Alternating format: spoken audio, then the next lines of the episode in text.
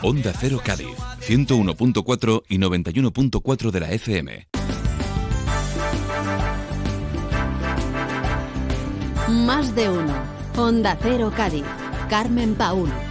Buenas tardes, todo a punto para un nuevo rocío. Esta mañana se ha activado el Plan Romero en la que será la edición con más avances tecnológicos de sus 39 años de historia. Mañana será el día del embarque de las hermandades en Bajo de Guía, en Sanlúcar.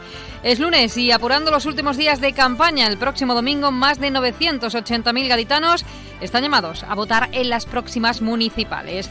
Hasta las 2 menos 10 les contamos estos y otros asuntos que hoy son noticia en Cádiz.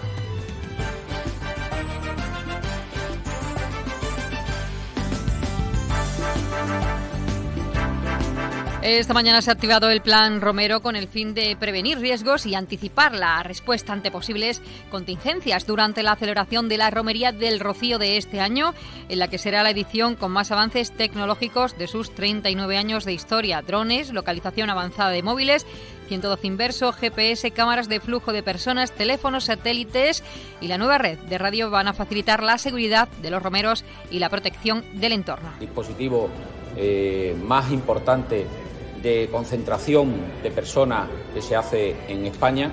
Es el dispositivo más amplio, es el dispositivo más complejo y es el dispositivo eh, más potente que además convierte el Plan Romero en referente de seguridad y protección eh, más importante eh, de los que eh, se desarrolla en, en, España. Eran palabras del consejero de la presidencia Antonio Sanz. Además, también desde hoy y hasta el 1 de junio estará vigente el Plan Rocío Seguro, donde en esta ocasión se amplía el punto avanzado de emergencia de 24 a 72 metros con la intención de hacerlo más efectivo. Además, se va a poner en prueba un dispositivo que es la futura red de radio de emergencia.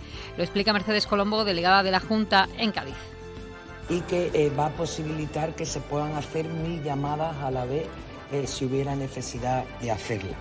También eh, tenemos un control de aforo y análisis de, de riesgo y de registro de personas que nos van a decir en, un momento exacto donde existe más aglomeración para bueno, poder actuar eh, y donde existe más concentración para poder actuar desde el puesto de mando avanzado.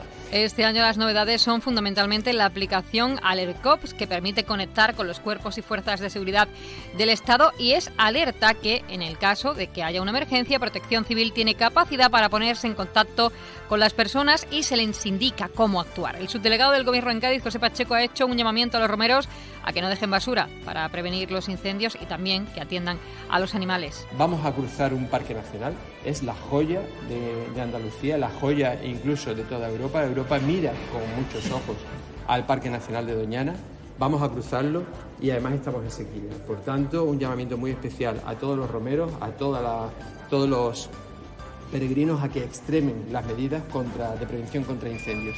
Y el segundo llamamiento que quiero hacer también es al tema relacionado con el bienestar animal.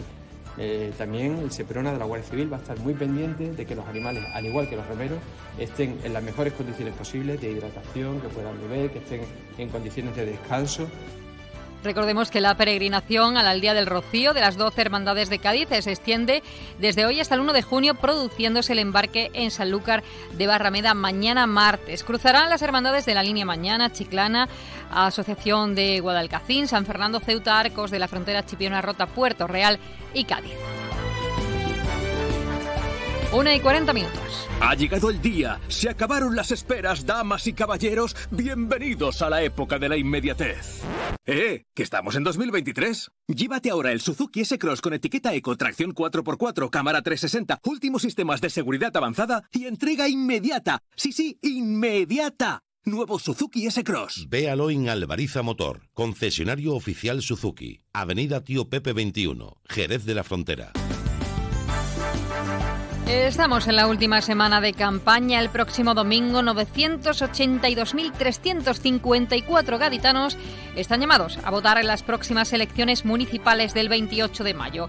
Según datos del Censo Electoral del Instituto Nacional de Estadística, la provincia ha ganado desde las anteriores elecciones celebradas en 2019 en torno a 11.000 votantes, ya que en aquel año el número de gaditanos que acudieron a las urnas fue de 971.229 personas. Mientras tanto, los aspirantes a la alcaldía apuran sus agendas.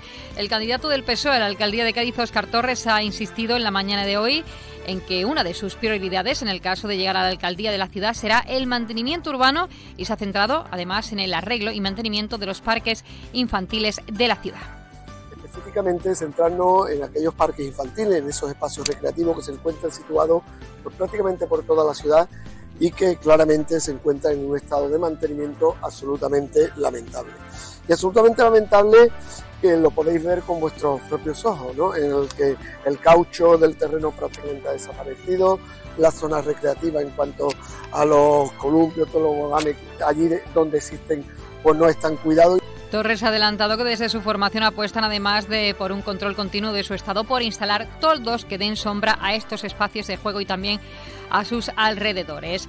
Y hoy está en Cádiz la secretaria general del PP y portavoz del Grupo Popular en el Congreso, Cuca Gamarra. Ayer estuvo de nuevo en Cádiz el presidente de la Junta de Andalucía, Juanma Moreno, primero en San Fernando con María José de Alba, después en Cádiz junto a Bruno García, tras acudir a una representación de la eh, compañía de títeres de la tía Norica, que ostenta la medalla al mérito de las Bellas Artes, el presidente andaluz manifestaba que a pesar de ser una de las ciudades referenciales de Andalucía, la capital gaditana no ha podido sacar todo su potencial. Y es una ciudad que desgraciadamente no ha podido sacar todo el potencial, todo el brillo, toda la fortaleza que tiene esta ciudad en los últimos años.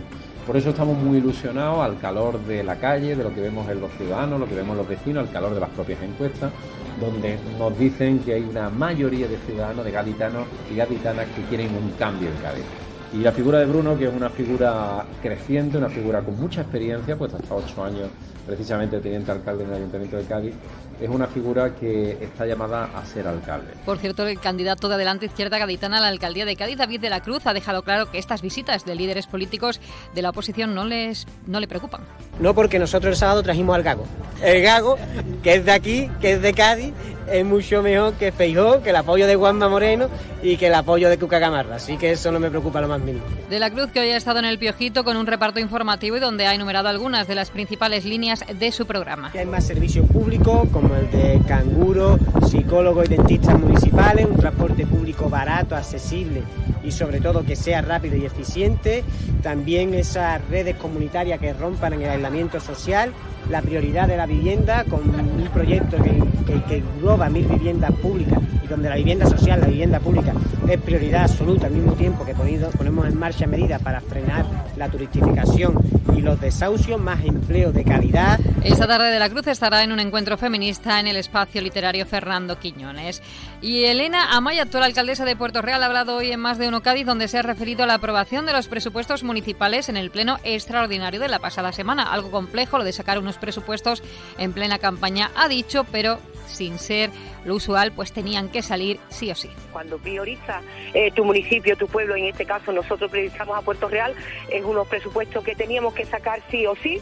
Eh, desgraciadamente nos encontramos con los votos en contra en eh, las comisiones informativas, que es el órgano eh, que se celebra antes de los plenos, y van a votarlos en contra. ¿no? Hubo un arduo trabajo por parte de la parte sindical porque son conocedores de la situación económica del ayuntamiento y teníamos que garantizar que las nóminas no fueran rasas, sino con todas las retribuciones que tiene que llevar. ¿no? De Puerto Real nos vamos a Chiclana. La candidata de Adelante Andalucía, Gema Olivares, junto a la portavoz nacional de Adelante Andalucía, Teresa Rodríguez, ha explicado el programa de recuperación que la organización andalucista de izquierdas tiene para el antiguo poblado de Santipetri. Otra propuesta es montar una loja de pescado para que sirva tanto para el pescado de la mar como para el pescado de cero. En esta propuesta queremos sumar una fábrica de hielo que abastezca a lo que es la loja de pescado. También llevamos una calle artesanal para que se pueda vender productos artesanales, tanto manuales, para el pequeño comercio.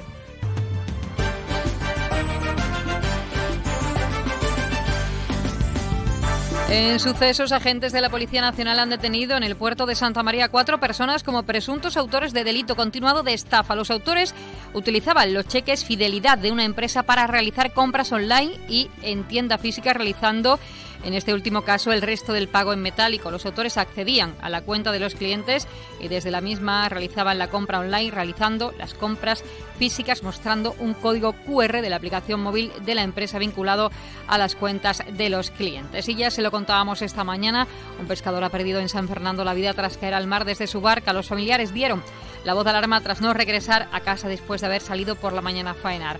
El hombre tenía 75 años y era muy conocido en el Club Náutico de Gallineras.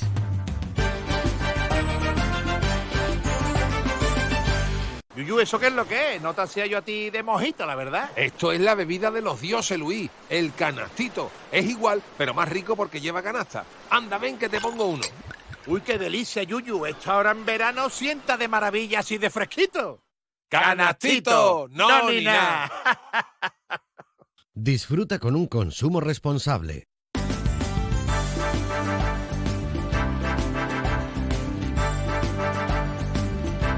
Más de uno. Onda Cero Cádiz. Carmen Pau. Más asuntos. El área municipal de medio ambiente del Ayuntamiento de Cádiz, junto a la empresa concesionaria Valoriza, ha puesto en marcha una nueva plataforma digital para facilitar la interacción ciudadana con el servicio de limpieza y recogida de residuos de la ciudad. La concejala de Medio Ambiente, Rocío Saez, ha destacado que la plataforma, a la que puede acceder desde cualquier dispositivo digital, incluye herramientas interesantes como un localizador del contenedor más cercano o la solicitud del servicio gratuito de recogida de los muebles. Tiene eh, multitud de, herramientas y apartados, pues como son eh, algo muy demandado por toda la ciudadanía, que era poder hacer reclamaciones y peticiones sobre la limpieza de su calle, de su barrio, pues eh, de manera directa. También eh, se puede pedir, se puede solicitar el servicio gratuito de recogida de enseres y muebles. Y más asuntos. Aguas de Cádiz informa de que el agua no facturada ha pasado de ser el 36% en el año 2012 al 17% en el 2022. En la última década, el porcentaje de agua no registrada se ha reducido a la mitad con motivo de diferentes acciones que se están llevando desde la empresa municipal, como la detección temprana de fugas. Ana Fernández, presidenta de Aguas de Cádiz. Esta reducción, además, también redunda en, en un mayor ahorro del agua que se, que se compra. Esto se debe a un sistema de control de fuga sistemático, a un trabajo eficiente de Aguas de Cádiz y un trabajo que creemos indispensable y con el que vamos a seguir eh, en esa línea.